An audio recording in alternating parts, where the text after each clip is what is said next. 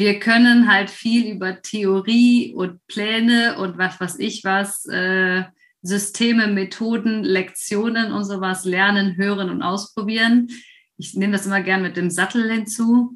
Wenn das Pferd sagt, es stimmt nicht, es passt hier was nicht, dann hat am Ende das Pferd das letzte Wort und immer recht.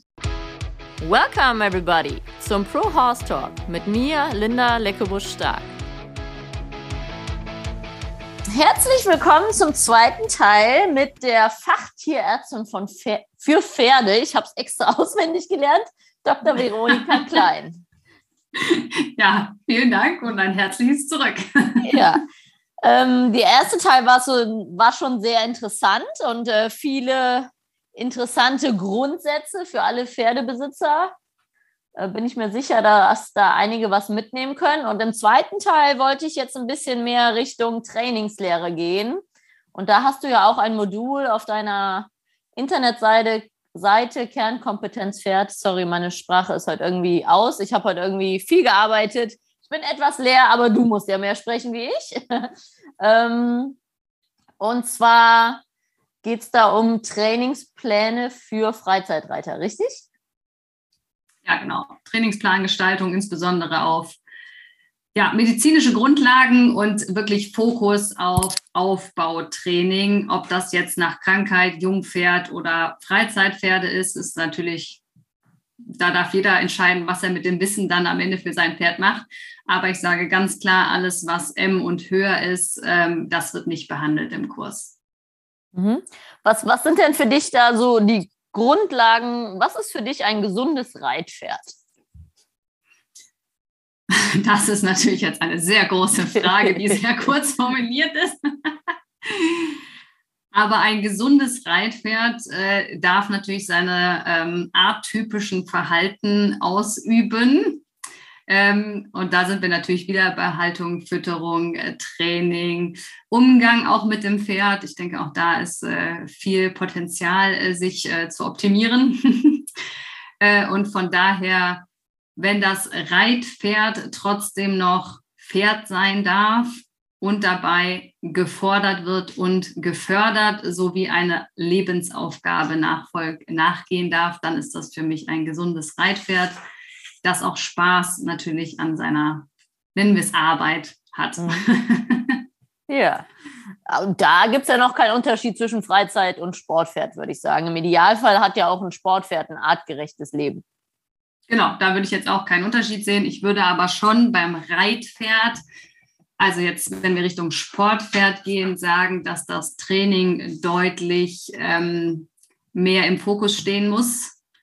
Ist auch ein Trainingsplan ist auch für Freizeitpferde aus meiner Sicht unabdingbar. Ähm, aus mehreren Gründen. Aber wenn ich mit dem Sportpferd wirklich Leistung abverlangen möchte, dann muss ich so fair und gerecht sein, das Pferd auch entsprechend vorbereitet zu haben. Und wenn ich auf ein Turnier höre, jetzt ist der mir hier null durchs A springen, obwohl der ich den jetzt drei Monate nicht geritten habe äh, und der gerade mal, weiß ich nicht, ein halbes Jahr unterm Sattel ist, dann kriege ich halt Schnappatmung, weil wie kann man sich damit brüsten? Mhm. Wenn ich ein Pferd auf dem Turnier reite, dann muss es dementsprechend vorbereitet sein und dann führe ich auch das Pferd nicht an seine Grenzen in einer Prüfungssituation. Also da habe ich schon noch mal eine andere Verantwortung, als wenn ich äh, zu Hause äh, auf dem Platz reite oder ins Gelände gehe. Dann habe ich auch Verpflichtungen, aber die sind für mich, für einen Sportreiter, schon noch mal auf einem anderen Level. Genau, weil gerade auf Turnieren unter Stresssituationen vom Reiter ja. und vom Pferd aus und äußere Einflüsse klappt immer alles halb so gut am Anfang, würde ich sagen. Da muss es zu Hause ja. schon ziemlich gut klappen, damit wir ein Erfolgserlebnis verbuchen können. Richtig, ja. Dann, ähm, wir haben uns ja unterhalten und da war ich ja ein bisschen geschockt, äh, als du mich interviewt hast, dass es auch im Klassischbereich Turniere, Reitdisziplin für dreijährige Pferde gibt. Ähm, mhm. Wie, wie, siehst du denn in idealen, also ich unterscheide so ein bisschen zwischen Grund, Basisausbildung und Grundausbildung. Also Basis ist für mich so Anreiten und Grund ist dann schon ein bisschen mehr. Vielleicht würdest du mal aus deiner Sicht so sagen, so wann sollte man ein Pferd anreiten und wie viel, deiner Erfahrung nach oder auch aus medizinischer Sicht? Da sind wir ja mit Wachstum und so, ist ja ein Riesenthema. Genau, also wir lassen jetzt mal die individuellen unterschiedliche von Entwicklungsstadien mal außen vor. Ähm, aber dann halte ich es schon für sinnvoll, ein dreijähriges Pferd in die Arbeit, in die Hand zu nehmen. Da reden wir aber über Gewöhnung, sprich, ähm, ich bin großer Fan von zum Beispiel, bevor ich irgendwas mit dem Pferd mache, ist relativ viel auch auf härterem Boden zu führen. Also wirklich sechs Wochen oder meinetwegen acht oder mindestens vier Wochen auch mal mit einem jungen Pferd einfach marschieren zu gehen, damit ich halt diesen Impuls, diesen Reiz für Knochen, Sehnen, Bänder habe, bevor ich mich überhaupt dran denke, draufzusetzen. Dann geht es natürlich viel darum, die Umgebung sich dran zu gewöhnen, Sattel, ähm, Trense, äh, eine Decke. Also da, ne, das sollte man schon alles relativ früh mit dem Pferd anfangen, weil das Nervensystem natürlich die Nervenbahnen in dem Bereich bildet, ne, Neuroplastizität. Und da macht es aus meiner Sicht schon Sinn anzufangen, aber natürlich nicht in vier Wochen äh, also zum Ritt geben und nach vier Wochen kann ich mich draufsetzen und Schritt, Trab, Galopp außenrum reiten. Mhm. Und davor ist es halt von der Wiese gekommen. Also 24 Stunden Wiese, aufstallen und nach vier Wochen kann ich reiten. Das ist das, was ich viel sehe. Davon halte ich halt gar nichts. Ähm, ich bin auch ein großer Fan, das Pferd vom Boden vorzubereiten, einfach um das Pferd und sich selber an alles zu gewöhnen. Wenn man mal in die Richtlinien reinguckt, steht das da auch so drin. Es wird mhm. nur nicht so richtig gelebt. Mhm. ähm, dann bin ich ein großer Fan davon, äh, die Pferde dann noch mal rauszunehmen aus dem Training. Also ich ähm, mache es gerne so, dass ich dann im Sommer für die jungen Pferde noch mal das, die Arbeit, das Training, die Bewegung, die Gewöhnung, was auch immer man mit seinem Pferd machen möchte, runterfährt, weil meine Erfahrung ist, dass die Zeit brauchen, das, was sie gelernt haben, zu verarbeiten. Und wenn die dann aus dieser Pause wieder rauskommen, habe ich den Eindruck, sind die viel gesetzter und viel besser.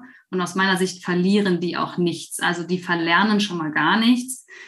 Ähm, und also jetzt mal vier Wochen weniger zu machen, dann ist das Pferd auch nicht auf dem, vom, vom Konditionszustand wieder auf Null. Ja, das ist ja auch nicht so. Von daher, da bin ich ein großer Fan, die jungen Pferde einfach nochmal rauszunehmen oder in eine Winterpause zu schicken, je nachdem, dass die einfach das Gelernte nochmal verarbeiten können. Also wir reden jetzt im Idealfall vom Dreijährigen im Sommer. Genau, im Dreijährigen im Sommer, genau. Mhm. Und dann optimalerweise darf es natürlich das ganze Jahr raus, damit ich nicht dieses Aufstallen habe. Und der, also das Schlimmste, glaube ich, für diese Jungpferde ist halt von 24 Stunden draußen mit ihren Kumpels in eine Einzelbox ohne Bewegung. Und mhm. dann kommt noch der Reiter und alles on top. Also es ist halt alles doppelt schwerer, als es sein müsste, mhm. aus meiner Erfahrung heraus. Ja. Und dann wirklich kann man natürlich auch einen Dreijährigen mal auf einem fremden Platz reiten. Auch da bin ich jetzt kein, äh, wo ich sage, das geht ja gar nicht, das arme Pferd. Also die mögen es ja auch, gearbeitet zu werden und gefördert und gefordert zu werden. Darum geht es nicht, aber halt alles in Maßen. Ja, ähm, von daher, man muss sich zu Hause gut sicher fühlen, fremde Umgebung, mal eine andere Reithalle, mal äh, mit dem Hänger drei Runden um den Block gefahren zu sein. Das Verladen sollte gut klappen, dann darf das Pferd auch gerne mal ein bisschen fremde äh, Stallluft schnuppern. Da spricht aus meiner Sicht nichts gegen. Dann kommt natürlich ein bisschen dazu, wann sind die geboren. Ne? Wir hatten in der ersten Folge gesagt, Januar oder Aprilfohlen macht für mich halt auch einen Unterschied und wirklich richtig trainieren, turniermäßig arbeiten, ähm, würde ich sie alle erst vierjährig. Ne, sowohl von, dem, von der körperlichen Konstitution wie aber auch von der mentalen Seite her. Hm. Ja, das ist ganz lustig, dass du das so sagst. Ich habe das gerade Kunden genauso wiedergegeben. Wir machen das jetzt im Winter so, die, die jetzt alle drei werden. Die werden jetzt zwei, drei Monate im Halbberitt vom Boden gearbeitet. Das heißt Beritt bei hm. uns, aber das heißt halt nur halb, also sprich dreimal die Woche. Ähm, das heißt Bodenarbeit, Handpferd, Anbinden, dann Ansattel gewöhnen, an Trense gewöhnen, Doppellonge. Dann werden wir die jetzt so Richtung Februar, März anreiten. Dann werden ja auch fünfmal die Woche gearbeitet, aber nur 20 bis 30 Minuten am Tag. Äh, und dann gehen wir erstmal ins Gelände, Schritt, Trab, Galopp, dann im Roundpen, dann in die Halle. Dann haben wir Mai. Im Mai laufen die im Idealfall, Idealfall Schritt, Trab, Galopp, Geländehalle, Reitplatz ohne Ablongieren. Das heißt, sie, haben, sie fühlen sich wohl, sie haben keinen Stress Und dann gehen die bei mir im Idealfall drei bis fünf Monate raus auf die Weide, den ganzen Sommer. Ähm, weil ich finde, dann hat das Jungpferd so viel geleistet, körperlich wie mental, dann hat es verdient, eine Pause zu bekommen, dass sie auch dann körperlich nochmal nachziehen können. Weil dann kann man in Anführungszeichen, finde ich, sowieso nicht weitermachen. Dann haben die so viel gelernt und dann ist körperlich noch so viel los. Dann brauchen die nochmal eine Pause und dann fangen wir im Herbst Richtung Oktober, November wieder an, bereiten die vor und die gehen dann bei uns Mai vierjährig das erste Mal auf ein Turnier in der Jungpferdedisziplin. Und was wir bei uns beim Verband jetzt ganz schön haben, bei einem Verband, dass wir die dreijährig im Herbst mit auf Turniere nehmen können und an der Hand vorstellen. Entweder an der Longe, Schritt, Trab, Galopp oder so ein Trail in Hand, Schritt, Trab, und das ist eigentlich eine schöne Sache, weil die mal Hänger fahren, im Stallzelt schlafen, eine andere Anlage sehen, einen anderen Reitplatz sehen, ohne dass man sie körperlich belastet. Also das ist eine ganz tolle Gelegenheit. Das kann man ja auch privat machen, mal auf einen Kurs fahren oder einfach mal auf eine andere Anlage fahren. Und ähm, finde ich total interessant, dass wir ja total unterschiedliche Reitweisen und äh, Hintergründe haben, aber doch äh, da sehr den gleichen Weg gehen. Ja, also ich, das große Problem ist natürlich auch die Hengste, wenn die vorgestellt werden, jetzt im klassischen Bereich. Wenn die dreijährig da so rumlaufen sollen, muss man halt einfach mal sehen, dass die zweijährig angefangen werden, weil sonst können sie das ja gar nicht zu der Zeit. Und das halte ich für sehr kritisch. Was ich auch sehr kritisch sehe, ist die Freispringerei. Mhm. Also ein Pferd, was halt von den Sehnen nicht vorbereitet worden ist, hat halt dreijährig nichts über 1,30 Meter zu suchen oder einen Meter auch nicht. Also mhm. dieses, ich, die Pferde werden nicht mal geritten, aber freispringen schon durch die Halle geschoben, sehe ich auch sehr, sehr kritisch. Würde ich mit meinem Pferd niemals machen. Genau, müsste man, wenn vorher antrainieren und dann muss man natürlich sehr früh anfangen. Ne? Das ist dann. Ja, aber das, selbst das, das schaffst du nicht. Also du schaffst von den Sehnen her, rein aus der Physiologie, schaffst du es nicht in einem halben Jahr oder einem Jahr auch nicht, die Sehnen so vorzubereiten bei so einem Jungpferd, auch die Muskulatur, dass es das leisten könnte aus meiner Sicht. Die gehen natürlich nicht alle kaputt, das will ich gar nicht sagen, die sind ja nicht alle aus Zucker, aber für mein Pferd würde ich es nicht wollen, weil man muss ja auch mal bedenken, Krafttraining ist nicht das Erste, was ich mit meinem Jungpferd starte, weil wenn meine Muskulatur so stark ist, dass die dauernd an der Sehne zieht, die noch viel zu schwach ist, habe ich auch mhm. relativ schnell Sehnenschäden. Das heißt, ein Jungpferd darf auch die ersten zwei Jahre weniger bemuskelt sein. Das mhm. ist gewollt. Also die dann nach sechs Monaten so auftrainiert dastehen zu haben, ist für mich eher gefährlich als hübsch. Ja, das ist ja bei allem so, dass man sie langsam an die Belastung gewöhnen muss und die peu à peu steigern. Ne? Also das ist, äh, ich sage halt, generell hört man ja von vielen, ja, der hat noch keine Kraft, ich reite ihn jetzt mal drei Monate, dann hat er Kraft. Ne? Egal, ob es jetzt Muskelsehnen oder whatever ist, aber ich persönlich finde, dass man, wenn wir die dann im Herbst reinholen und die sind dann dreieinhalb und dann fangen wir die wieder an, und dann haben die nach zwölf bis 18 Monate, eher 18 Monate, also im Frühjahr fünfjährig, dann kann man mal so ein bisschen von Kraft sprechen, wenn wir die mal anderthalb Jahre durchgearbeitet haben. Das heißt, fünfmal die Woche mit Ausreiten und Longieren. Weil dieses Kraft und von unten und Schub in Tragkraft umwandeln ist natürlich das Ende der Ausbildung. Aber da reden wir ja wirklich von Jahren eher als von Monaten. Ja, genau. Und das also vergessen zwei viele. Zwei Jahre ne? mal mindestens und dann habe ich sie kontinuierlich, wie du sagst, trainiert. Mhm. Du wirst nicht krank, dein Pferd wird nicht krank, dein Sattel ist nicht sechs Wochen weg. ne? Also das kommt ja. natürlich alles on top. Ansonsten kann es halt auch mal vier Jahre dauern, bis du da angekommen bist. Ne? Also, mhm. Und was genau meinst du, wo du gerade gesagt hast, die Sehnen? Also das ist ja ein Unterschied zum Muskulatur aufbauen. Was muss man da besonders beachten bei Jungpferden? Also die Sehnen sind ja am Ende ähm, nicht durchblutet im Gegensatz zum Muskel. Das heißt, die Stabilisierung und die Stärkung der Sehnen dauert halt viel länger als äh, die Muskulatur. Muskulatur kann ich halt relativ schnell auftrainieren. Wenn ich aber die Sehnen davor außer Acht gelassen habe in meinem Training, dazu würde zum Beispiel mhm. dieses äh, sechs Wochen etwa äh, Laufen auf härterem Boden sein oder Freispringen zu früh, Mhm. Dann habe ich halt relativ schnell Mikroläsionen in der Sehne, die sich auch wieder regenerieren können, wenn ich die Regenerationszeiten einhalte.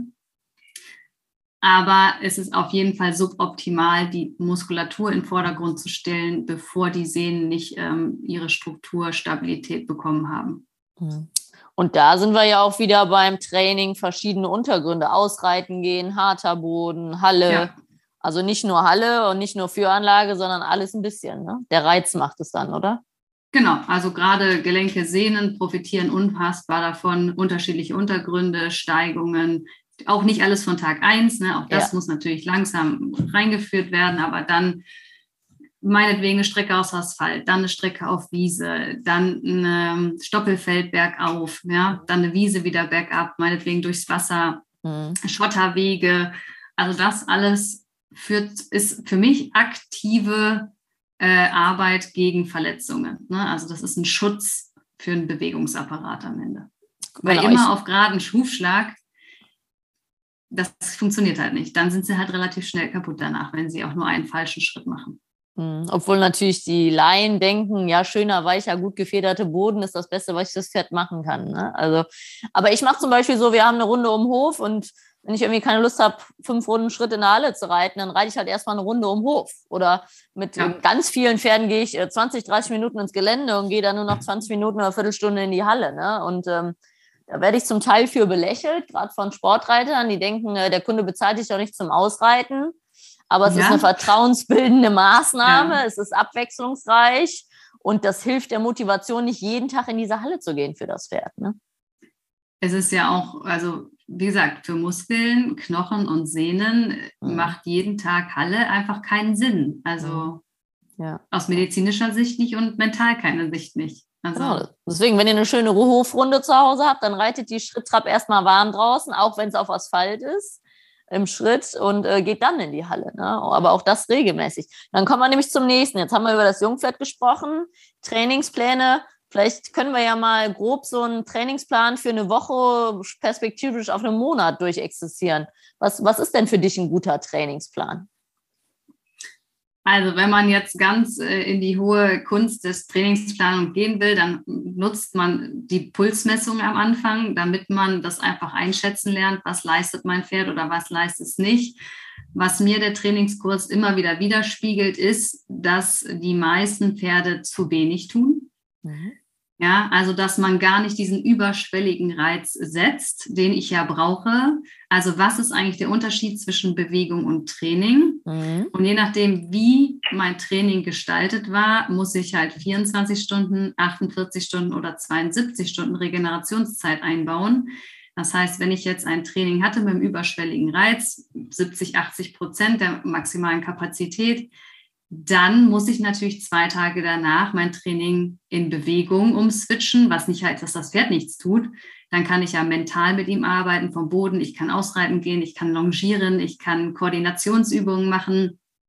Also da gibt es ja ganz viel, aber das heißt, ich brauche diesen Wechsel der Belastungen zwischen Bewegung und Training. Mhm. Das muss ich wissen, wann bewege ich mein Pferd, wann trainiere ich mein Pferd, um dann die richtigen Pausentage einzufügen. Und am Ende ist das keine Raketenwissenschaft, wenn man sich da einmal mit auseinandergesetzt hat. Man muss es halt für sein Pferd herausfinden, weil ich kriege oft so Anfragen, ich reite 10 Minuten Schritt, 20 Minuten Trab und 5 Galopp. Ist das jetzt zu viel für mein Pferd oder zu wenig?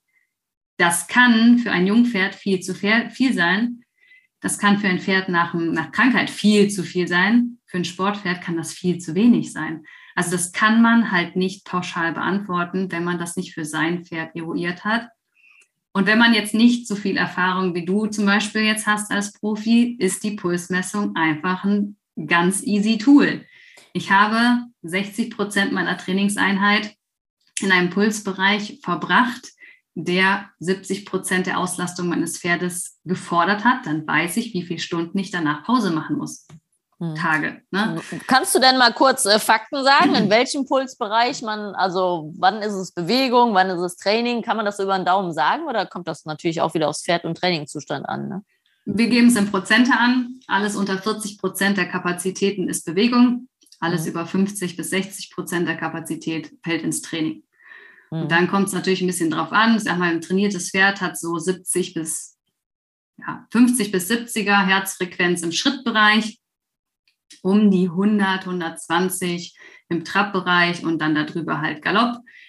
Es kann aber auch sein, wenn dein Pferd halt ein Atemwegsproblem hat und drei Monate nichts getan hat, dann hat er halt einen massiv hohen Puls im Schritt. Mhm. Das heißt, ne, das sind jetzt so Durchschnittswerte von Schritt, Trab und Galopp, aber am Ende musst du dann rausfinden, was für einen Puls hat dein Pferd im Schritt, Und mhm. ist das schon Bewegung oder Training für dein Pferd? Mhm. Gehst einen Berg hoch, geht natürlich der Puls nach oben. Das heißt, wenn du jetzt eine sehr hügelige Strecke hast, kann natürlich für ein Freizeitpferd eine Schrittrunde von einer Stunde mit Berg hoch und runter einfach schon Training sein, mhm. wo das Sportpferd sagt, ist halt einfach nur eine lockere Bewegungsrunde. Mhm. Von daher ist das wirklich sehr individuell, aber wie gesagt, die Zahlen kann am Ende jeder ablesen. Das ist keine Kunst, das äh, sich einmal, das rechnet man einmal aus, maximal Herzfrequenz, Trainingszonen und dann, also alle meine Freizeitreiter haben da kein Problem mit, das am Ende durchzuführen. Mhm. Und die Überraschung ist halt immer, ich bewege mein Pferd mhm. und ich trainiere eigentlich nicht. Im Sinne von Konditionstraining. Die Frage ist ja auch, was ist mein Ziel in dieser Trainingseinheit? Soll mein Pferd ausgebildet werden, dann bin ich ja im Lernmodus. Mhm. Dann spreche ich ja noch gar nicht von klassischem Konditionstraining.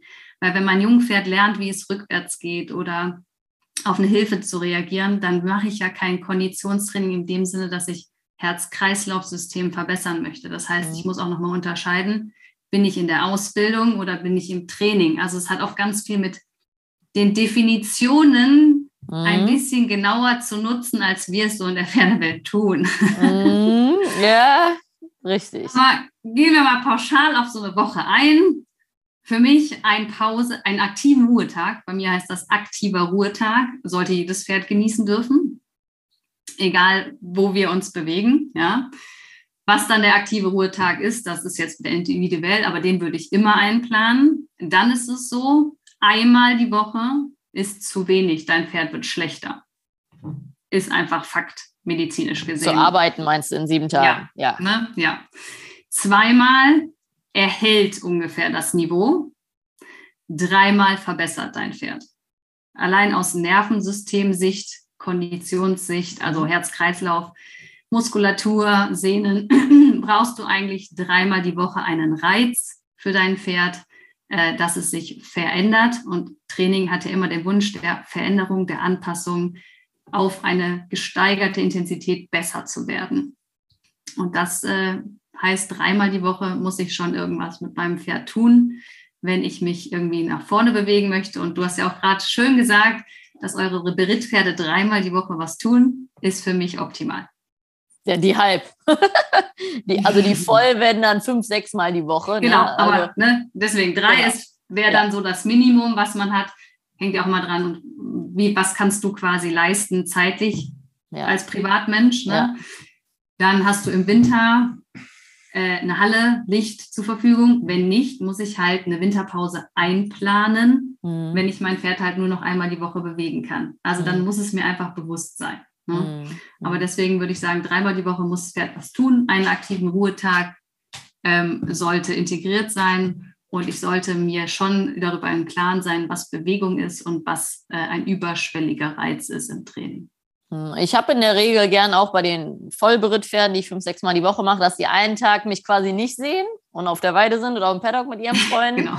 Äh, und einen Tag auch noch zusätzlich sattelfrei haben, wo ich dann Cavaletti-Arbeit mhm. oder ähnliches mache oder Bodenarbeit. Ja und dann auch einmal die Woche ins Gelände und dann bleibt eigentlich noch dreimal die Woche Training. Ne? Und je nach Pferd sogar zweimal die Woche Gelände und nur kurzes Training angekoppelt. Also ich bin da auch ein großer Fan vom, vom Ausgleichstraining. Vielleicht willst du noch mal kurz sagen, ähm, was ja total interessant ist. Also Training ist ja wirklich ein sehr großer Begriff. Und für mich als Pferdetrainer ist natürlich auf der einen Seite trainiere ich das Pferd körperlich von der Konstitution, dass ich Koordination, Kondition, und was war das dritte K? Ja, Kraft und Ausdauer dann genau, wahrscheinlich noch. Das, genau, dass sich, dass sich das verbessert, aber natürlich auch das Techniktraining, sprich genau. die Kommunikation mit dem Pferd, die Hilfen erlernen, die Bewegungsabläufe erlernen, die Manöver, äh, sprich Lektionen im Klassischreit erlernen. Und das ist ja wirklich sehr, sehr komplex, ähm, ob das Pferd was Neues vom Kopf her lernen muss und neue Verknüpfungen erstellen auf Hilfen oder ob es körperlich äh, erstmal auftrainiert werden muss, um überhaupt etwas zu leisten. Ne? Das ist wirklich äh, Training im Sinne körperlich und mental auch. Also das ist ja wirklich sehr, sehr komplex, was ja immer zusammenspielt. Ähm, ich mache es eigentlich gern so, dass ich empfehle, äh, an einem, nach einem aktiven Ruhetag oder einem Erholungstag immer gerne die kopfmentalen Sachen zu machen. Mhm. dass man quasi komplizierte neue Sachen, Bewegungslernen, was auch immer, neue Umgebung, alles, was das Pferd potenziell stresst und neu ist, äh, macht. Und im Anschluss kann man dann einen Tag machen, der das Pferd körperlich fordert, mhm. aber so ein bisschen stumpf ist. Also wir im Vielseitigkeitstraining würden sagen, ähm, klassisches Intervalltraining. Ne? Also du reitest eine Runde Schritt, eine Galopp, eine Runde Schritt, drei Runden Galopp, eine Runde Schritt, fünf Runden Galopp. Mhm. Und dann das Ganze rückwärts wieder zurück. Mhm. Da muss das Pferd nicht denken, da muss der Reiter nicht denken, da geht es nur um die körperliche Komponente. Mhm. Ja, da ist das Pferd danach wahrscheinlich gelangweilt, aber körperlich auf jeden Fall besser. Mhm. Wenn es davor oder danach dann einen Tag hat, wo es körperlich weniger gefordert wird, aber mental deutlich mehr, mhm. dann ist das für mich auch wieder ne, dieser, was du sagst, dieser abwechslungsreiche äh, mhm. Bereich für den Körper. Auch überhaupt für den Körper dieses abwechslungsreiche, vielseitige Bewegungsabläufe. Mhm. Warum keine Dressur auf dem Stoppelfeld? Mhm. Ja, also man kann sich so viele Lektionen und auch Kraftaufbau erleichtern, wenn man das sich im Gelände zunutze macht. Also wenn ich einen Berg hoch und runter reite, um diese oder auch durchs Wasser reite, um mhm. diese Aktion der Gliedmaßen auf einem geraden Hufschlag auf einem Dressurviereck hervorzureiten, mhm. ja, und diese, diese aktive Hinterhand, muss ich so viel mehr, wir nennen es jetzt mal Druck, mhm. ja, aufbauen, die ich ja auf einem Berg, auf einem Stoppelfeld oder im Wasser ganz automatisch von dem Pferd geschenkt bekomme. Also so ein bisschen kreativ alles zusammenbringen, erleichtert, glaube ich, allen das Training ungemein.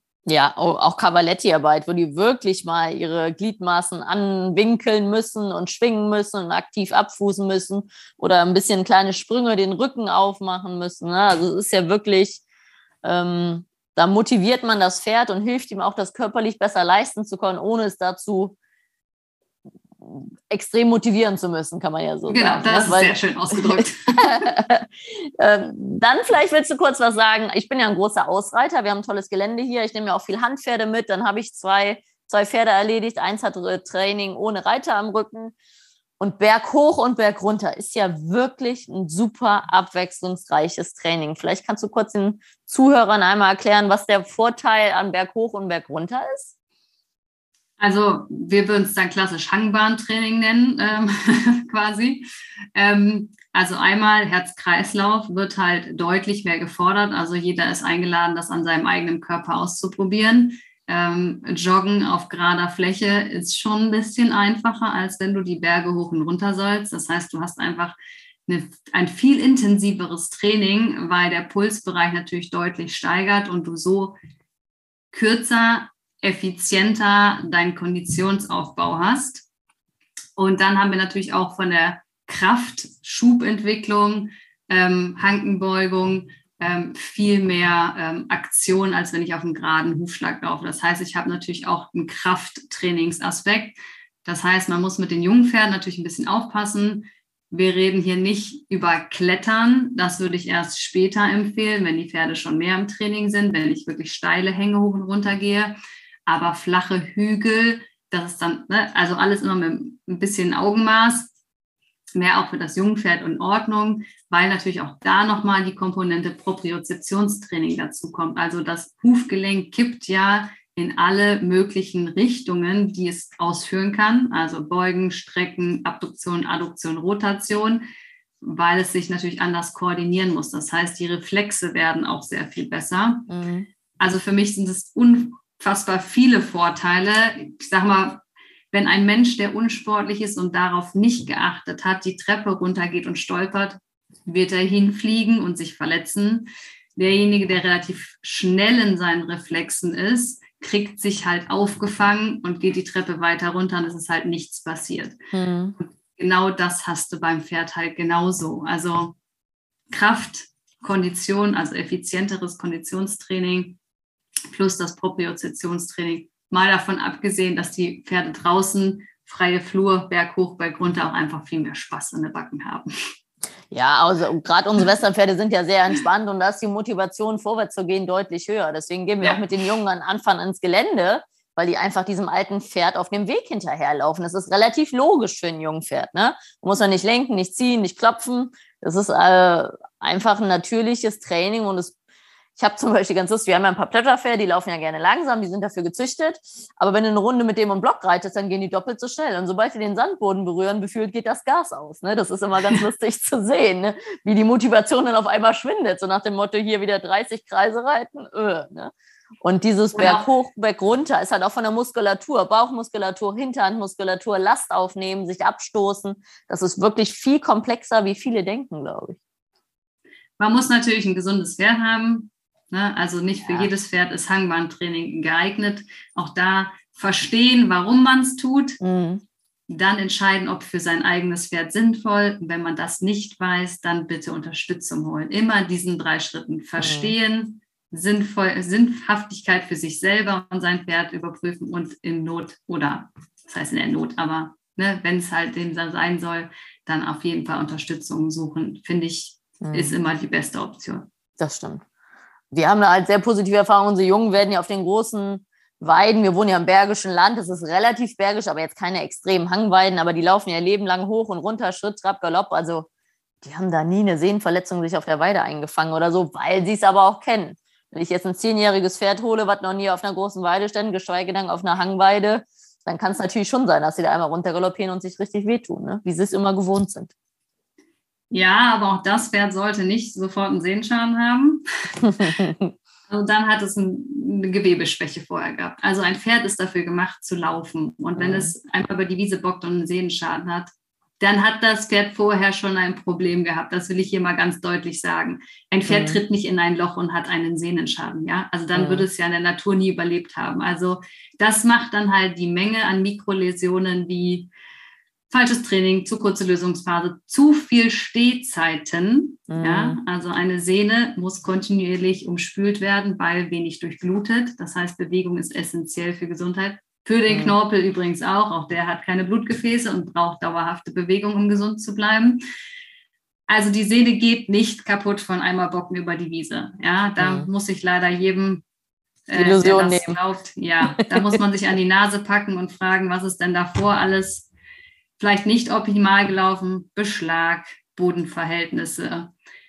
Ein Pferd Oft geht auch nicht kaputt, wenn es einmal auf schlechten Boden am Turnier geht. Mhm. Ja, 100 Pferde laufen drüber, die haben kein Problem und eins hat halt einen Sehnenschaden. Das lag nicht am Boden. Mhm. Das war halt der Tropfen, der das fast zum Überlaufen gemacht hat, aber nicht die zugrunde liegende Ursache. Ja, mhm. das, da macht man sich zu leicht. Ja, mhm. ich weiß, es ist unangenehm, aber mhm. dem Pferd hilft es, wenn man da hinguckt, wo es unangenehm ist. Mhm. Ja, das ist ja dein, deine Motivation, was ich ja super finde. Wir haben zum Beispiel einen sehr großen Reitplatz. Ich glaube, der ist 70 mal 40 so, ist aber ein bisschen oval keine richtigen Ecken. Und jetzt gerade im Winter dürfen alle meine Pferde einmal die Woche flitzen. Das heißt, ich mache die warmen Schritttrab und in der Regel zu zweit, zu dritt oder zu viert. Und dann lasse ich die los und dann lasse ich die ja drüber knattern. Und das mache ich mit allen Pferden, ob es ein Top-Leistungssportpferd ist. Die Jungen natürlich nicht ganz so viel, aber die wollen sich frei machen, die wollen spielen. Und toi, toi, toi, es hat sich, es gab schon mal eine sehr schlimme Verletzung, aber man hört ja oft, oh, die verletzen sich an der Longe oder so, wo ich immer denke, also wenn ein Pferd nicht im Kreis rennen kann, aufgewärmt, dann brauche ich auch nicht drei Jahre Training reinstecken. Da bin ich auch sehr straight. Natürlich müssen die aufgewärmt sein, natürlich dürfen die keine Vorerkrankung haben, aber im Kreislaufen ist eigentlich keine Überlastung für ein Pferd. Was, also ich tue da etwas, was, glaube ich, viele Sportreiter nicht tun würden, auch mit wertvollen Pferden, sogar in Gruppenkonstellationen. Ja, ich höre das auch immer wieder, dass Longieren ja schlecht ist. Und ich denke mir immer, das kommt halt aufs Longieren an. Also mhm. der Kreis darf halt vielleicht nicht fünf Meter klein sein und das Pferd in Fliehkraft, in Motorseiten, Motorradseitenlage mit 180 Sachen um dich rumbrettern und der Boden schlecht sein, dann ist Longieren natürlich sehr fragwürdig. Mhm. Aber ich kann halt auch mal geradeaus gehen. Doppellonge hast du vorher angesprochen. Dann kann man halt ja alles Mögliche an der Longe machen. Ja. Mhm. Ähm, und wenn ein Pferd nicht schafft, 20 Minuten im Kreis vernünftig longiert zu werden, dann hat es halt andere Probleme. Genau, dann also, gibt es ein grundlegendes Problem. Ja, genau. Also es ist immer das Maß der Dinge. Ich habe im Kurs auch einen äh, Fitnesstest, den ich auch an der Longe durchführen lasse. Und da kriege ich auch mal die Frage, ja, ich möchte ja nicht mein Pferd stundenlang im Kreis äh, drehen, dann langweilt es sich ja und das ist ja schlecht für die Gelenke. Und da muss ich auch, wie du sagst, also wenn ein Pferd das nicht schafft, 20 Minuten im Kreis zu laufen vernünftig, dann haben wir wirklich ganz, ganz andere Probleme. Also sie sind auch nicht aus Zucker. Sie mhm. können auch drei Meter geradeaus laufen. Also mhm. das, ne, da darf man auch wieder, da geht es halt dann immer wieder in diese Extreme rein, ne, mhm. dass Longieren schlecht wäre. Das, so ist es dann am Ende halt auch nicht. Ja, da muss ich sagen. Longieren hat mega viele Vorteile. Also wie du sagst, ohne Reiter. Die mhm. Rückenlendenbinde darf sich halt auch zwischendurch mal von der Kompression erholen. Ja. Ähm, und da kann man ja so viele tolle Sachen machen, eine Longe, sei es am Kappzaum, sei es eine Doppellonge. Also da ja. ist die Welt wieder so bunt geworden. Ja, das gehört bei mir beim Training auch dazu. Wir haben einen schönen Roundplan, da kann man die auch mal ganz frei arbeiten, dass sie einfach wirklich den Hals fallen lassen, Übergänge mit einer Stange, mit zwei Stangen, mit drei Stangen. Man kann die in der Halle am Kappzaum über Cavalettis longieren. Und äh, ich bin auf Turnieren, je nachdem, wie lang wir sind, wir haben ja manchmal zehn Tagesturniere, longiere ich die Pferde dann auch mal ab, weil die ja zu Hause auf die Weide kämen und dementsprechend mal so ein bisschen Luft drin haben zum Teil. Und dann sehe ich immer auf diesem, dann gehe ich immer auf den Reitplatz, der relativ groß ist, 30, 60, und dann sehe ich da immer vier Leute auf 10 Meter gefühlt longieren. Und ich nehme mir meine Longe, einen Strick, mache die warm, mache den Strick an die Longe und renne gefühlt über den halben Reitplatz mit denen, damit die auch mal Gas geben und frei werden. Ne? Also mein Tipp an euch, liebe Leute, natürlich auch gymnastizieren an der Longe und vorwärts, abwärts und Hals fallen lassen, auch gern mal Stellung und Biegung, wenn die warm sind aber auch einfach mal wirklich auf einen großen Kreis rennen lassen, dass die mal den Brustkorb frei kriegen, vorwärts laufen und gerade die Westernpferde auch mal zum Schwingen kommen. Ne? Die sollen ja die Energie loswerden und besser auf einem 30 Meter Zirkel anstatt auf einem 10 Meter Zirkel, würde ich jetzt mal sagen, von der Gesundheit, oder? Ja, ich, ich sag, das ist auch vielleicht noch ein Punkt, den wir ergänzen können, ist, Bewegen und Training unterscheiden wir ja jetzt. Und ich hatte ja gesagt, dreimal mindestens Training, aber von mir aus kann das Pferd auch 14 Mal die Woche bewegt werden. Also man darf ein Pferd auch morgens longieren und abends reiten mhm. oder morgens Bodenarbeit machen und nachmittags ins Gelände gehen. Also da muss man halt wirklich lernen zu unterscheiden, aber es ist ein Bewegungstier. Von mir aus kann der auch morgens, wie gesagt, longiert werden in dem Bewegungspensum und abends nochmal was anderes tun, dass er nochmal richtig nach vorne geht und frei wird, so wie du sagst, wenn gerade die Bewegung nicht möglich ist, wenn Turnier oder Wiesen mhm. zu oder so. Also da kann man natürlich machen, so lange wie man möchte am Ende. Ja, genau. Ich mache die immer warm und ich freue mich dann, wenn die eine Runde abspacken, wenn die warm sind. Manche Leute haben dann immer Angst und denken, oh Gott, ich nehme die auf einen kleinen Zirkel und ich freue mich immer und denke, ja, hat mal ein bisschen Spaß. Also die sollen es ja auch loswerden, weil wir wollen ja nicht, dass sie das unterm Sattel tun, aber im Winter müssen wir es ihnen irgendwie ermöglichen, dass sie diese Energie mal loswerden. Ja. ja Wenn sie zu viel machen, darf man nochmal die Ration überprüfen. ja, das stimmt wohl. Da sind wir wieder bei dem Futter. Und ich habe tatsächlich die Erfahrung gemacht, dass Hafer sticht. Gerade bei unseren Westernpferden, die werden gefühlt ein bisschen verrückter. Also ähm, sind zum Teil immer noch etwas zäh, aber sehen in jeder Ecke ein Gespenst. Aber kommt ja auch aufs Pferd an. es ist schon eine andere Energie, als wenn wir jetzt äh, auf Stärke gehen. Ne? Also für Menschen als Vergleich, wenn ich jetzt, ähm, wie heißt das, diese Zucker, Traubenzucker nehme, mhm. schnell verfügbare Energie, mhm. oder ob ich Mandelmus, ne, mein mhm. Lieblingsessen, äh, Öle, also mhm. Fette zu mir nehme, das macht schon einen Unterschied, wie die Energie direkt verarbeitet wird. Das stimmt schon. Das stimmt. Das ist auch unabhängig vom Pferd. ja. Dann noch eine kurze Frage. Was sagst du zum Thema Beschlagen, Barfuß? Das ist natürlich auch ein Riesenthema. Was Gummi, Klebe, gibt es ja auch sehr viel. Auch da verstehe, warum du es tust entscheide, ob es für dich sinnvoll ist. Und wenn du dir nicht sicher bist, versuche Kompetenz zu dir zu holen. Also grundsätzlich ist Barfuß natürlich nichts Schlechtes und nichts, äh, ne, wird immer in die eine oder die andere Seite verherrlicht oder verteufelt. Das ist beides nicht der Fall. Also Grundsatz, wenn der Abrieb größer ist als das, was nachwächst, muss halt ein Hufschutz drauf. So. Ähm, Pferde in Asphalt offen stellen oder ich habe ein Kutschpferd, was nur auf Asphalt bewegt wird oder ja, oder oder oder gibt es halt viele Sachen. Dann brauche ich einen Hufschutz, ob der jetzt temporär ist, also ein Hufschuh, weil ich halt als Freizeitreiter äh, die Zeit, die ich im Gelände verbringe, mit den Hufschuhen gut zurechtkomme oder ob es dann doch ein Eisen ist, ist ja dann jedem selbst überlassen. Natürlich ist der Hufmechanismus besser, wenn das Eisen runter ist. Das steht halt außer Frage. Aber was halt nicht geht, was ich halt sehr kritisch sehe, ist, ich habe ein Pferd gekauft oder übernommen oder habt jetzt was gelesen über Barfuß und ich ziehe dem Pferd nach 15 Jahren Eisen einfach mal alle vier Eisen runter. Mache ich heute bei einem Pferd alle Eisen runter und dann in den Offenstall integriert. Also dem brennen die Füße. Das geht halt nicht. Und der also kann nicht weglaufen ich, vor den neuen Freunden. Ja, der ist noch in der Integrations, okay. im Integrationsbereich, von daher ist es okay. Aber natürlich, dem tun so die Füße weh, das geht halt nicht. Also, wenn ich das machen möchte, von Eisen auf Barfuß, ja, die Idee ist schon richtig, wenn es funktioniert fürs Pferd, aber dann bitte mit System. Ist die Ration so gut eingestellt, dass das Horn so in einer Qualität ist, dass das Pferd es überhaupt leisten kann? ist es in der Haltung, dass der Horn, also das Hornwachstum, das überhaupt nachkommen kann und wie fühlig ist das Pferd. Also da kommen halt wieder sehr viele Aspekte zusammen. Aber dann sind sicherlich für die meisten Pferde ein Barfuß möglich. Ja, man darf nur nicht erwarten, die Dame hat auch gesagt, naja, die sind seit Oktober ab. Also wir reden hier über eine Umstellungszeit, wenn die Pferde Schwierigkeiten haben von ein bis zwei Jahren bis ich die wieder so habe, dass es halt funktioniert. Andere Pferde, meinen stelle ich immer im Winter um. Ich reiße immer im Winter alle Eisen runter und mache sie im Frühjahr einfach wieder drauf. Meiner hat da halt keine Last mit. Ich lasse den dann auch erstmal in Ruhe und habe den abtrainiert, damit er erst sich wieder die Umstellung hat. Aber der läuft nicht fühlig. Aber das funktioniert halt auch bei vielen Pferden nicht so. Und dann haben die schon echt Pine in den Füße und die laufen so langsam und die haben also das ist echt ein Elend anzugucken. Huch. Deine Katze und meine Katze hören mit zu. Jetzt legt sie sich noch an die Kerze. Na, wollen wir eben das, die Katze retten hier. Ähm, von daher, wenn man denen wieder Eisenhufschuhe oder Duplos drunter setzt, laufen die plötzlich alle wieder doppelt so schnell. Ja, weil die halt so Fußschmerzen hatten. Von daher, wenn man das machen möchte, bitte mit System, guten Blick fürs Pferd, und Geduld. Ja, man sollte jetzt nicht gerade in die Turniersaison starten oder sonst irgendwas fürs Pferd verändern. Dann, ich habe immer Eisen drauf im, äh, im, in der grünen Saison wegen Stollen. Also ich habe das mal eine Saison versucht ohne hinten.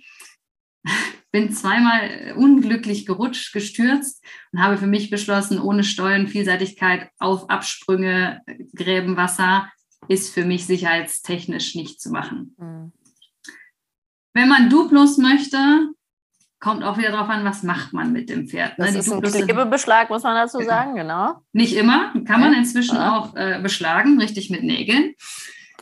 Aber der Kunststoff stoppt halt auf dem Asphalt. Das heißt, ich habe nicht dieses, diese, diesen Gleitmoment, den ich mit Eisen oder Barfuß hätte.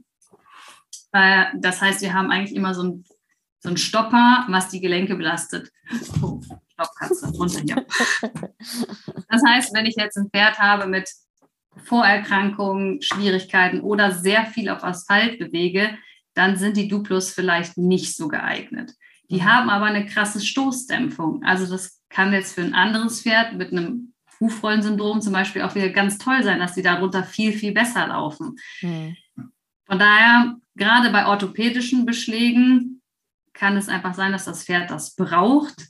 Wie gesagt, wenn der Hufabrieb größer ist als das Nachwachsen, braucht es halt auch einen Hufschutz. Von daher auch hier bin ich wieder nicht für das Extrem. Ein mhm. Dreijähriger muss nicht viermal rundum beschlagen sein. Mhm. Und ein Sportpferd, was zehn Jahre Eisen oder 15 Jahre, muss nicht auf heute auf morgen barfuß laufen. Mhm. Also auch da, das sind wir so Trends. Die einen sind halt total gegen Barfuß, weil die andere Seite das so propagiert. Jedes Pferd wohnt woanders, jedes Pferd macht was anderes und jedes Pferd hat eine andere Hornqualität. Also da darf man bitte auch wieder sich selber angucken und schauen, was für sein Pferd halt passend ist. Und dann kann beides funktionieren oder nötig sein. Ja, genau. Also die Erfahrung habe ich auch gemacht. Wenn man ein Pferd umstellen möchte, machen wir das in der Regel, also äh, unsere Zustimmung Zuchtstuten haben alle keine Eisen, aber die werden auch gar nicht geritten. Die Jungpferde natürlich auch nicht.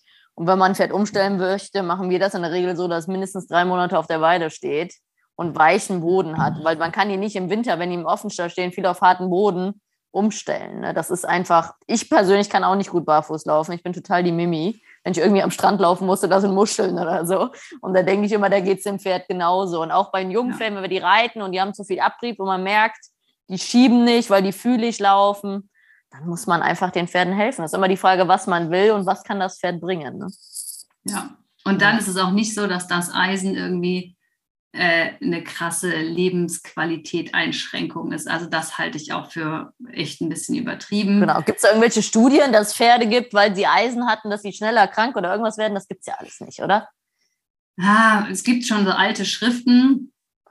Ähm, es ist so, dass die, die, die Durchblutung durch den Hufmechanismus äh, gefördert wird im ganzen Körper. Also man sagt so, das sind die vier Herzen vom Pferd. Mhm. Und es gibt so ein paar alte Schriften, die halt äh, sagen, dass Atemwegsprobleme auch mit beschlagenen Pferden auftreten kann, weil die Durchblutung in den Organen schlechter wird. Mhm. Und die, ja, also ich habe das am Anfang auch immer sehr äh, kritisch betrachtet, aber wenn man sich ein bisschen tiefer damit auseinandersetzt, hat es schon einige Einschränkungen, auch körperlich gesehen, wenn sie immer mit viermal Eisen durch die Gegend laufen.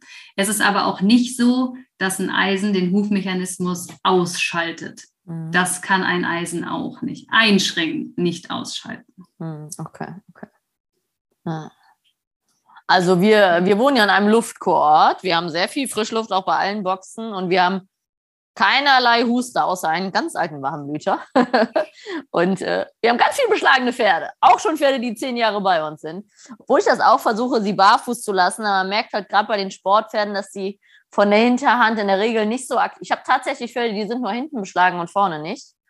Weil ich schon merke, dass die gefühlt fleißiger aus dem Hinterbein sind, was unsere Pferde generell eher nicht so sind gegen Warmblüter und mehr Last aufnehmen und aktiver schieben, wenn, wenn man die hinten beschlägt. Und dann gibt es auch andere Pferde, die sind einfach ein bisschen fühlig vorne. Dann kriegen die vorne Eisen, aber hinten keiner. Also wir versuchen es auch immer erstmal mit zwei, bevor wir gleich auf vier gehen. Wie gesagt, es kann ja auch einfach sein, dass vier nötig sind. Also genau. bei mir zum Beispiel, ich habe auch alle vier im Sommerbeschlag, weil Stollen nur vorne macht halt einfach keinen Sinn oder Stollen nur hinten. Ja, ja. Und, aber deswegen mache ich sie halt im Winter wieder ab, damit dann das vorne einmal runterwachsen kann und äh, quasi das Pferd sich äh, erholen kann, äh, der, der, Huf, und mache sie dann halt im Frühjahr wieder drauf. Wie gesagt, das funktioniert für mein Pferd. Mhm. Das funktioniert aber für viele Pferde nicht. Also da auch bitte nicht cool. einfach blind das übernehmen, was andere machen, sondern das Pferd fragen. Ja, sehr schön. Ja, dann, ähm, da du ja vom Klassischlager bist und ich vom Westernlager, was würdest du denn so, also was kannst du vielleicht erstmal medizinisch sagen, was so für dich der offensichtliche, kann man das so ein bisschen sagen, der Unterschied zwischen Western und Klassisch werden? Also jetzt beispielhaft der Blüter und Warmblüter versus der Quarter Paint und Epi? Was sind so für dich ja. grobe oder markante Unterschiede? Die haben meistens schon unterschiedliche Erkrankungen, wenn sie jetzt im Sport hoch eingesetzt werden. Auch da kommt es natürlich drauf an, aber ich war auch eine Zeit lang in Amerika und ähm, die haben schon mehr Hufgelenks, Hufrollenproblematiken aufgrund der äh, Größe der Hufe und auch aufgrund der Lektionen oder, ne, also mhm. Dinge, die sie tun sollen. Mhm. ne, also natürlich hat ein Rennpferd eine andere Belastung als ein Springpferd und ein Springpferd eine andere Belastung als ein Westernpferd. Und alles, was wir natürlich auf dem hohen Niveau machen, haben wir einen Verschleiß in einem Bereich. Mhm. Ähm, und deswegen haben wir auch in der Regel unterschiedliche Erkrankungen je nach äh, Nutzungsart. Ja, also wenn wir die Vollblüter sehen, die verbringen sehr viel Zeit im Galopp Galopp führt halt den Druck natürlich im Magen nach oben, dass die Magensäure überschwappt nach oben an den Bereich, wo sie eigentlich nicht sein soll. Das heißt, die haben halt sehr viel Magenprobleme aufgrund der langen Zeit im Galopp. Dann natürlich die Dressurpferde haben natürlich eine andere Belastung. Die haben vielleicht mit den Sehnen deutlich mehr Probleme, Fesselträger, ne? auch ob Hinterbeine oder Vorderbeine betroffen sind. Und wie gesagt, die Westernpferde ähm, haben sehr häufig vorne die Hufe, also die unteren Stoßdämpfer und auch ähm, relativ viel Gelenksverschleiß ne, durch dieses Stoppen, Drehen. Wie gesagt, alles wieder, wie halte ich sie, das kann ich natürlich alles optimieren, aber Boxenhaltung plus schlechte Aufwärmphase und dann das Exterieur von dem Quarter in Kombination mit umpassendem Training habe ich dann halt eher den Gelenksverschleiß und die ähm, Hufe. Plus zu frühe Belastung, gerade in Amerika leider, kann man genau. nicht mal so sagen. Und die sind halt mit den Quartern alle sechs, drei Monate zum Cortisonspritzen gekommen. Ne? Das heißt, also das Gelenk einfach, wird gezielt angespritzt, damit das Pferd keine ja. Schmerzen hat. Ja, damit oder halt damit, die sind nicht lahm, Aber es ist natürlich so, dass die schon unterschwellig nicht auf 100 Prozent laufen. Dann werden die gespritzt und dann laufen die natürlich besser. Mhm. Dann nutzen die ihren Körper härter, weil sie ja keine Schmerzen genau, in den genau, Gelenken ja, haben. Genau. Ja, ich sage immer, wenn man jetzt in Schubladen denken möchte, die, ähm, die Rainer haben viel Probleme mit Sprunggelenk und äh, Knie, finde ich, oder auch Spatt, ganz klar. Und die Pleasure-Pferde mit der Hufrolle, weil die halt auch nicht schwingen. Ne? Die werden sehr viel langsam geritten, die knallen mhm. immer hart auf den Boden. Der junge Rainer, der viel dreht auch. Ähm, das ist natürlich jetzt in Schubladen gedacht, aber es ist natürlich eine massiv zu hohe Belastung ohne strukturiertes Aufbautraining und dann noch zum Teil körperliche Defizite, die sie schon mitbringen. Ne? Und wie du sagst, sie stehen kommen aus der Box raus, werden eine Runde Schritt geritten und angaloppiert oder werden rausgeholt und ablongiert, ohne warm zu machen und so. Ne? Das gibt es ja überall. Also, ähm, und da kann man wirklich auch sehr viel richtig machen und das dem gegenwirken. Da sind wir wieder beim Vielseitigkeitstraining. Ne? Also, mhm. Wenn ich halt viel von einer Sache trainiere, immer gleich, habe ich natürlich einen höheren Verschleiß, weil ich einige Strukturen mehr belaste und andere weniger. Und das mhm. ist natürlich immer für den Körper nicht optimal. Also, mhm. ähm, wenn ich Turner bin, gehe ich vielleicht auch noch laufen. Ne? Also ich treibe Ausgleichssport für den Körper, weil wenn ich immer eine Sache sehr viel belaste und was andere nicht, dann werden diese viel belasteten Anteile halt krank. Mhm. Deswegen, wenn man in Schubladen guckt, mhm. sieht man halt besondere Krankheiten auch bei, besonder, bei den speziellen Rassen oder Nutzungsarten. Das ist schon Fakt. Das stimmt, das stimmt. Da, können, da fällt mir gerade noch ein, ähm, vielleicht können wir noch mal ganz kurz auf das Thema Muskulatur, Ober-Unterlinie eingehen und ähm, ich glaube, es ist vielen gar nicht bewusst, dass ja jeder Muskel de facto einen Gegenspieler hat. Das heißt, damit der Rückenmuskel sich streckt, muss ja der Bauchmuskel sich zusammenziehen. Jetzt die Ober- und Unterlinie so bildlich gesprochen. Ne? Und das ist ja auch ein Riesenprozess für ein Pferd. Zum Beispiel Stellung und Biegung. In die eine Richtung stellt und biegt es sich gut und in die andere Richtung will es nie gucken. Spricht man ja von der hohlen Seite. Und das ist ja, weil die Muskulatur dann auf der einen Seite verkürzt ist. Und da kann man ja wirklich viel richtig und viel falsch machen. Ne? Definitiv. Also man kann natürlich auch viel richtig machen, gar nicht nur reiterlich, sondern auch, ich sage immer so drei physiotherapeutische Griffe mhm. kann man sich halt als äh, Besitzer auch aneignen, weil was ich halt jede Woche oder sogar vielleicht jeden Tag oder jeden zweiten Tag mache, ist deutlich effektiver, als wenn ich nur alle sechs Monate ein Physio kommen lasse. Mhm. Wenn du Rückenschmerzen hast und ich gehe 20 Minuten alle halb Jahr zur Physio, ist schön, aber das ist nicht kriegsentscheidend. Mhm. Von daher, ähm, gerade gerade Richtung ist ein lebenslanges Thema für jedes Pferd, egal in welcher Sparte, weil wir natürlich die natürliche Schiefe haben, ist auch eine der medizinischen Gründe, warum wir die Pferde arbeiten, also trainieren sollten aufgrund der natürlichen Schiefe, weil wir sonst immer eine einseitige Überbelastung haben, besonders auch der unteren Stoßdämpfer des einen Vorderbeins. Ja, mhm. also, aber da haben wir, also wir haben gesagt, weniger Bewegung als in der Natur. Ne, wäre Grund mhm. eins, warum wir sie bewegen und trainieren. Natürliche Schiefe, was du gesagt hast. Und auch die Kreisbahn. Zwar ist ein gesundes Pferd in der Lage, eine Kreisbahn zu laufen, aber in der Maße, wie wir es tun, sind sie von Natur aus eigentlich nicht gedacht, auch aufgrund der natürlichen Schiefe. Das heißt, sobald ich ein Pferd auf gebogener Linie bewege, was ich würde behaupten, wir alle tun, mhm. muss es halt effektiv trainiert werden, um das eigentlich auch zu können. Mhm.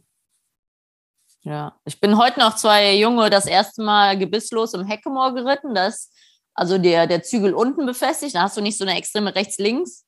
Und da merkst du extrem, wie die eine Seite schon relativ wie Butter klappt und die andere gar nicht. da sind wir. Und das ist ja ein Riesenprozess. Gerade beim Jungpferd, dann arbeitest du die, die äh, hohle, also die steife Seite, bis es die bessere wird und dann tauscht es wieder. Und ich sage, ist ja gut, wenn es tauscht. Und das ist ja eigentlich normal. Schlecht ist, wenn es drei Jahre lang immer die gleiche Seite ist. Ne? Aber solange es tauscht, bin ich da immer ganz entspannt. Kommt ja auch immer noch auf dich selber an. Also wie gerade gerichtet sind wir denn? Also da fängt es schon mit Rechts-Linkshänder an. Wenn ich jetzt ein rechts hohles Pferd habe und Rechtshänder bin, habe ich natürlich was anderes, als wenn ich Linkshänder bin und ein rechtshohles Pferd. Plus meine Lieblingsfrage ist, wann warst du denn das letzte Mal bei der Physio? Also wir auch selber haben ja nun auch nicht, ne, ich lasse in meiner in meinem Physio aus ähm, oder Kursen die Leute immer in der Ganganalyse erstmal die Leute beurteilen. Mhm. Ich lasse also erstmal die Teilnehmer im Schritt hoch und runter gehen. die sind alle schief. Die ja. haben alle Bewegungseinschränkungen, die haben alle nicht die Biomechanik, so wie es aussehen sollte. Mhm. Und da muss man sich halt auch selber nochmal fragen, wenn wir immer die gleichen Blockaden im Pferd haben und die feste Seite immer gleich bleibt, darf ich auch wieder an mir selber reiterfitness technisch arbeiten. Das stimmt. Das ist äh, schon wieder unangenehm. ja, aber ich gehe regelmäßig zur Massage und zum Chiropraktiker. Im Idealfall in Verbindung, weil alle stecken ja Geld in ihr Pferd, aber ich bezahle das aus ja. eigener Tasche. Ich bezahle den Chiropraktiker privat und auch die Massage. Ja. Aber was gibt es wichtiger, als dass man selber gesund und fit ist? Ne? Gerade in meinem Job ist das ja unabdingbar. Und äh, da muss man schon in, auch in sich investieren, was viele ja da nicht tun. Ne? Ich war auch geil, weil ich war, ich war jetzt diese Woche das erste Mal, habe ich geschenkt bekommen, bei der Thai-Massage eine Stunde lang. Was ein Erlebnis. Nee, also ich bin tatsächlich beim Thai-Masseur, das ist aber ein Masseur, der in Deutschland gelernt hat und der massiert mich, der hilft mir. Also wenn ich da nicht hingehe, schlafen meine Arme ein etc. Und wenn ich da hingehe, nicht. Also ich habe da einen richtig Dann solltest guten. du besser gehen. ich habe da einen richtig guten, ja. Aber auch da, das ist ja, ähm, Physiotherapie, Chiropraktik, Osteopathie beim Pferd ist bei uns auch ein ganz wichtiger Bestandteil vom Trainingsplan. Unsere ähm, Physiotherapeutin arbeitet auch mit Akupunktur, weil ich unheimlich gut zum Nachwirken finde. Und auch da ist wichtig für alle Besitzer, mit einmal ist es nicht getan. Also in der Regel macht die mindestens alle Pferde zwei bis dreimal und die sind bei uns im Training. Und dann kommt noch der Schmied und dann sind die wie kernsaniert nach drei Monaten, sage ich immer. Aber es ist ja wirklich ein langer Prozess und das, da geht es ja schon los. Wir longieren die oft am nächsten Tag, aber natürlich effektiv, bis sie den Hals fallen lassen und schwingen. Wenn sie natürlich schlecht geritten oder schlecht longiert werden am nächsten Tag, ist es auch schwierig, diese Behandlung nachwirken zu lassen. Ne? Wie gesagt, es sind halt viele Stellschrauben und eine Massage von 20 Minuten ist halt am Ende nicht kriegsentscheidend, sondern ein Add-on und das mhm. Gesamtpaket fährt gesund zu erhalten. Genau, da ist ja auch so eine kleine Sache wie Möhrchengymnastik, dass wir den Kopf nach rechts und links nehmen. Wälzen mache ich ganz viel im Winter. Alle meine Pferde dürfen im Winter viel wälzen, was sie auch dankend annehmen. Und da mache ich mir auch immer Sorgen, wenn das Pferd nicht rumkommt, wo ich sagen muss, dass eigentlich alle meine Pferde rumkommen. Ja. ich musste gerade mal kurz überlegen. Aber in der Regel sollte ein Pferd ja beim Wälzen rumkommen auf Dauer, oder? Kommt natürlich ein bisschen darauf an, wo sie sich wälzen, aber ja, sollten sie eigentlich können. Ähm, ich sage mal, vielleicht was ganz interessant ist, wenn es, es gibt Wälzen aus Schmerzgründen oder Schmerzen ist jetzt vielleicht übertrieben, aber aus Rückenblockadenproblemen, dann wälzen sie sich, stehlen auf und schütteln sich nicht. Mhm. Wellness-Wälzen, dieses, es geht mir gut, ich wälze mich, weil ich fühle mich wohl, ist Wälzen, Aufstehen, Schütteln. Mhm. Da kann man mal so ein bisschen drauf achten. Also wenn die aufstehen und sich nicht schütteln, dann hat das Pferd wahrscheinlich ein Problem. Also das ist mhm. nicht ah. dieses klassische Wohlfühlwälzen.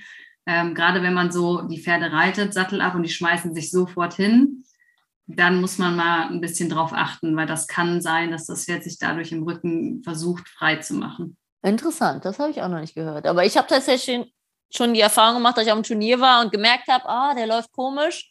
Und dann habe ich ihn echt, also wir lassen ihn auch auf Turnieren, wenn es geht, zwischendurch mal wälzen, weil die das ja auf der Weide den ganzen Sommer bei uns tun, im Winter auch nach dem Training oft dürfen. Im Sommer machen wir das nicht so viel, weil sie es auf der Weide tun können. Ähm, und da hat es echt so ratatatatam gemacht und dann war es auch wieder gut. Ne? Also das ist ja auch wirklich Wellness fürs Pferd, was das Pferd, ich meine, eine andere Möglichkeit hat es in der freien Wildbahn ja nicht, sich selber zu mobilisieren, groß, richtig? Nö, aber da braucht es das auch nicht so viel, weil da sitzt ja keiner drauf und will es im Kreis reiten. Und stört noch im Rücken, ne? Ja. ja, sehr schön. Also, ich glaube, wir haben einiges besprochen. Wir haben viele Ideen. Ich kann wirklich auf deine Internetseite, deine Kurse, aber auch deinen Podcast verweisen. Ich finde es toll, dass du so für Aufklärung sorgst und dass du so offen bist. Ja, vielleicht machen wir jetzt noch ganz kurz zum Ende, bevor die Abschlussfragen kommen. Ähm, was ist denn für dich so der extreme Unterschied in den Reitweisen? Wir haben kurz, vorhin kurz über die Pferde gesprochen, aber was würdest du so, ich finde es ja immer interessant, Westernreiten versus, was ist so der Unterschied für dich? Kannst du das so sagen? Oder hast du da Fragen oder? Du meinst zwischen jetzt den Menschen, klassisch, die Western reiten? Nee, klassisch, klassisch reiten und Western reiten so ausbildungstechnisch. Wie gesagt, im Western bin ich ehrlich gesagt ja nicht so tief drin. Ähm, was mir vielleicht so auffällt, ist, was du vorhin angesprochen hast, dass die Pferde aus meiner Sicht zu wenig vorwärts geritten werden. Mhm. Dieses frische im äh, Gelände galoppieren wird, also da sehe ich häufiger mal Dreijährige, Vierjährige, die so im Jog trainiert werden, wo ich mir denke, gefühlt ist das für mich zu früh. Ne? Also da würde ich mir mehr vorwärts wünschen, jetzt, weil man das sieht und das halt auch gerne so reiten möchte.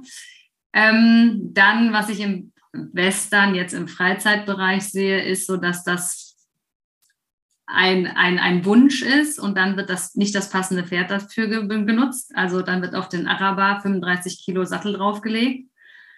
Ähm, also das passt manchmal mhm. für mich nicht so ganz zusammen. Das wird manchmal so genutzt als Freizeitreitweise, obwohl es das ja irgendwie auch nicht ist. Weißt du, wie ich meine?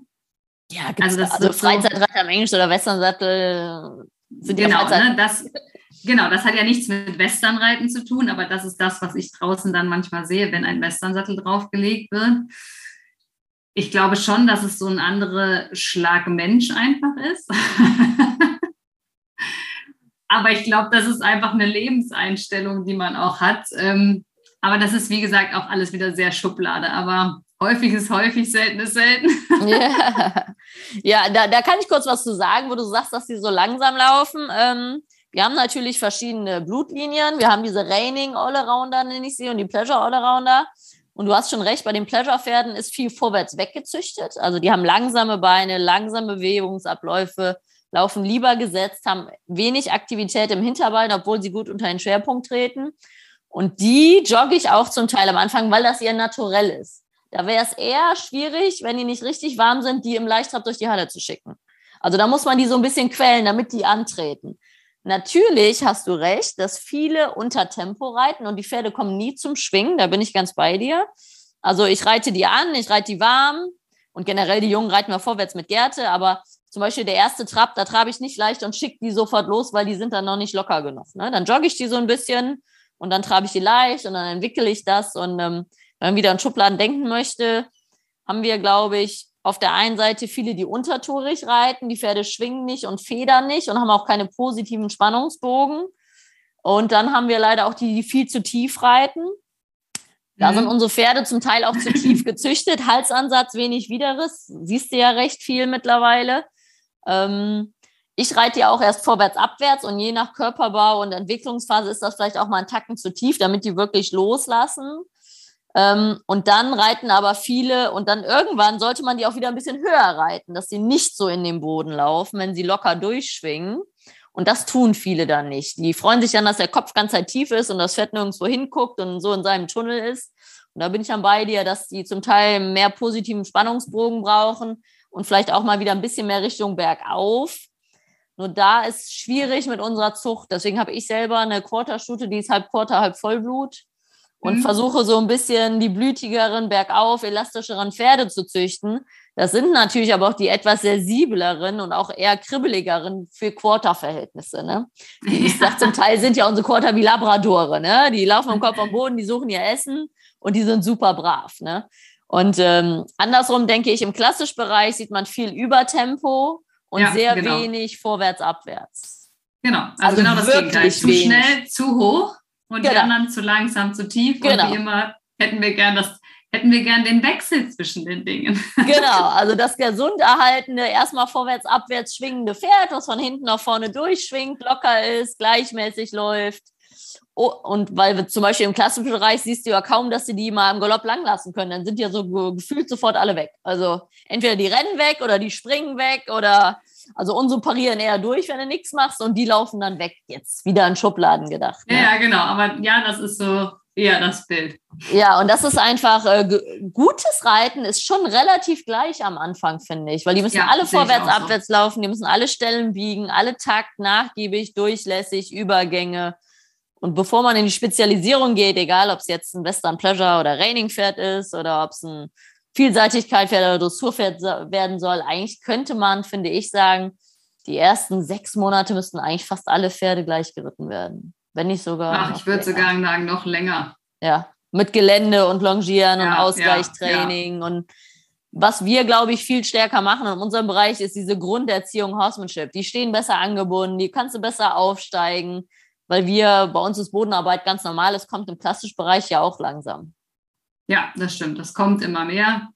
Ähm, aber das ist sicherlich erst seit den letzten Jahren, schon länger jetzt, aber das ist ja. definitiv weniger präsent. Also wenn du mit dem Knotenhalfter auf eine Dressur, also Dressur-Pferdeprüfung fährst, wirst du schon immer noch ein bisschen schief angeguckt.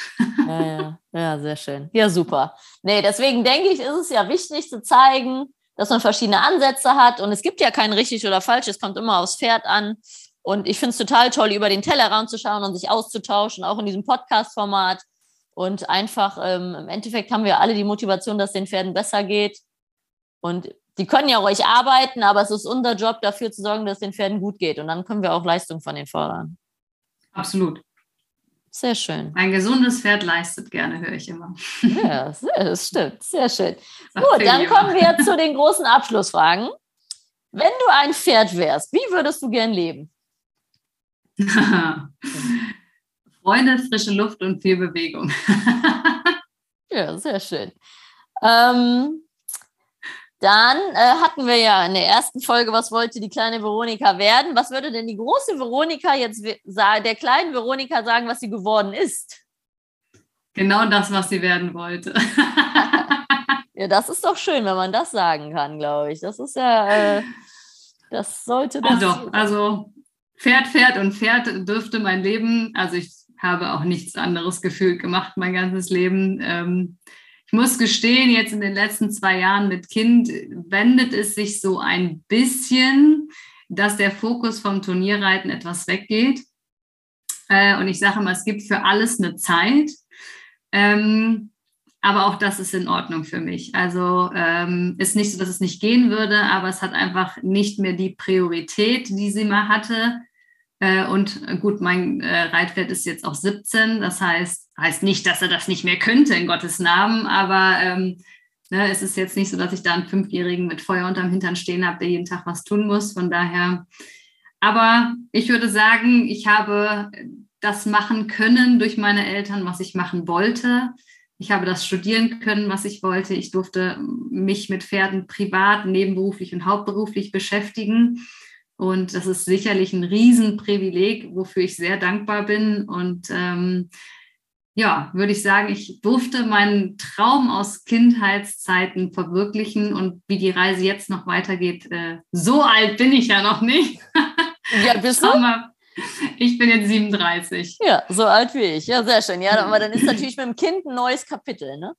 Genau, und äh, natürlich fährt die mit in den Stall und äh, will auch schon reiten. Und sie hat mir heute im Auto gesagt, Tierärztin, habe ich gedacht, äh, muss vielleicht nicht sein, aber.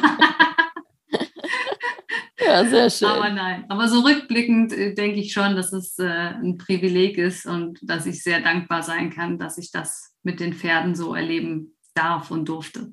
Ja, sehr schön. Es ist ja auch toll, dass du jetzt dich dafür einsetzt, Wissen weiterzugeben, weil heutzutage haben natürlich mehr Leute Pferde, die nicht aus solchen Familien kommen und das nicht mitbekommen haben. Und deswegen ist, glaube ich, diese Aufklärungsarbeit ganz, ganz essentiell, gerade in der heutigen Zeit mit Social Media und Online, dass es auch kompetente Online-Sachen gibt, weil es gibt, wie gesagt, sehr viel im Online-Bereich. Ne? Gutes wie Schlechtes. Auch das finde ich es am Ende für mich als Arzt ein Privileg, dass ich mich mit Gesundheit beschäftigen darf mhm. ne, in der Aufklärung und nicht nur mit Krankheit im Feuerlöschen. Also auch das ist ja auch ein Problem unseres Gesundheitssystems, Mensch wie Pferd, dass wir häufig nur kommen, behandeln, Symptome machen und wieder gehen. Und ich jetzt mit meiner Arbeit viel tiefer und viel nachhaltiger arbeiten darf. Und ich glaube, das ist schon alleine als Arzt, diesen Switch zu bekommen, zumindest aus meiner Perspektive, echt richtig, richtig toll. Nicht immer nur mit den Vollkatastrophen, ne? also Pferde einschläfern oder ähm, ja. schlechte Prognosen zu geben, sondern wirklich in die Prävention gehen zu dürfen, ist auch wirklich etwas, wofür ich sehr dankbar bin. Ja, toll. Also auch an alle Zuhörer, denkt darüber nach, wie ihr euer Pferd gesund erhalten könnt. Genau. Und nicht erst, wenn es schief gegangen ist zur Physio, sondern einfach regelmäßig Physio, Zahnarzt, einen guten Trainer, gutes Bewegungskonzept, gute Haltung und dann halten Pferde auch sehr lang. Natürlich hat man immer mal ein bisschen Pech. Ich persönlich hatte sehr viel Pech. Ich habe drei tote Stuten. Also, äh, aber da steckt man ja auch nicht drin. Aber ich denke, Prävention ist wirklich ähm, das gute Stichwort, dass sich da alle Gedanken machen, wie kann ich mein Pferd auch gesund erhalten. Sehr schön. Dann kommen wir zu aller groß, zu der ganz großen Abschlussfrage. Was bedeutet für dich Horsemanship? Habe ich auch lange drüber nachgedacht, aber ich fand das äh, Schlusswort, was ich letztes auch gehört oder gesagt habe, war, dass das Pferd am Ende das letzte Wort hat. Also wir können halt viel über Theorie und Pläne und was weiß ich was, äh, Systeme, Methoden, Lektionen und sowas lernen, hören und ausprobieren ich nehme das immer gern mit dem Sattel hinzu. Wenn das Pferd sagt, es stimmt nicht, es passt hier was nicht, dann hat am Ende das Pferd das letzte Wort und immer recht. Und dann muss ich den Arsch in der Hose haben, auch den Experten, die vor mir stehen, zu sagen, für mich und mein Pferd ist hier Schluss. Mein Pferd, das funktioniert nicht. Und ähm, da wirklich das Rückgrat zu besitzen, auf sein Pferd zu hören. Nicht mhm. hysterisch werden, das meine ich nicht. Wir müssen nicht alle Helikoptermütter werden, aber aufs Pferd hören und ein Pferd ist nie von Natur aus böse, will was nicht oder ärgert irgendjemanden. Und von daher hat für mich das Pferd, also Horsemanship, was damit zu tun, dass das Pferd am Ende das letzte Wort hat. Das hast du sehr schön formuliert. Nochmal auf eine ganz andere Weise. Ich habe es ja in jedem Podcast gefragt, kriege immer vom Inhaltlichen grobe gleiche Antworten, aber das war wirklich sehr schön gesagt. Also hinhören beim Pferd, hinfühlen und auch hinschauen. Ne? Sehr schön. Ja. Gut, das war das perfekte Abschlusswort. Ich sage vielen Dank. Sehr gerne.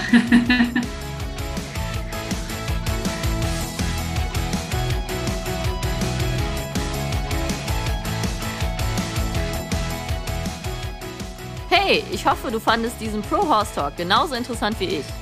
Wenn du noch mehr Infos brauchst, schau doch einfach mal vorbei auf meinen Seiten bei Instagram, Facebook oder unter leckebusch.com. Thanks for listening. Pro Horse Talk.